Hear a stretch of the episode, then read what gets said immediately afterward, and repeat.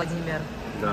как правильно переписываться с мужчиной, если вы еще не знакомы и ты хочешь его заинтересовать? Какой интересный вопрос, Марина, вы задаете. Для себя явно, чтобы с мужиком познакомиться.